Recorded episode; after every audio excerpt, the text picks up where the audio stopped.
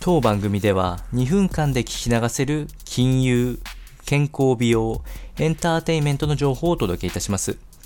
コンテンツ内容の活用方法や質問をしてみたい方は月額サブスクリプションモデルのオンラインミーティングをご用意してありますので概要欄よりご確認ください。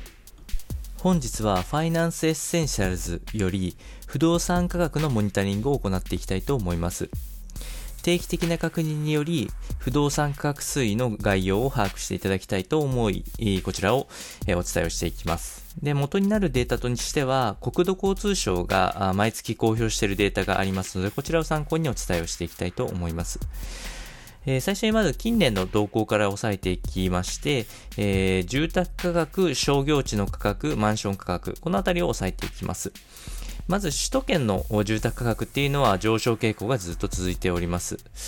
えー、少なくとも2019年までで、えー、首都圏住宅価格っていうのは7年連続上昇し続けております。まあ、特に交通の利便性やあ住環境がいいような土地に回復傾向が見られて、もちろん東京23区を含めて、えー、名古屋県も上昇しているといったような状況です。で、商業地の地価はあ大きく急カーブを描いて上昇しているのが近年の傾向です。まあ、特に上昇率が高かったのは大阪近辺となるんですけれども、もちろん首都圏全体で強い上昇傾向がありまして、えー、店舗やホテルの需要っていうのが安定的に推移していることから、えー、このような結果になっているというふうに考えられます。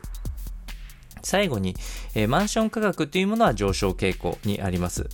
えー、国土交通省が出している指数化、インデックス化されている不動産価格指数っていうのが10年連続上昇していること。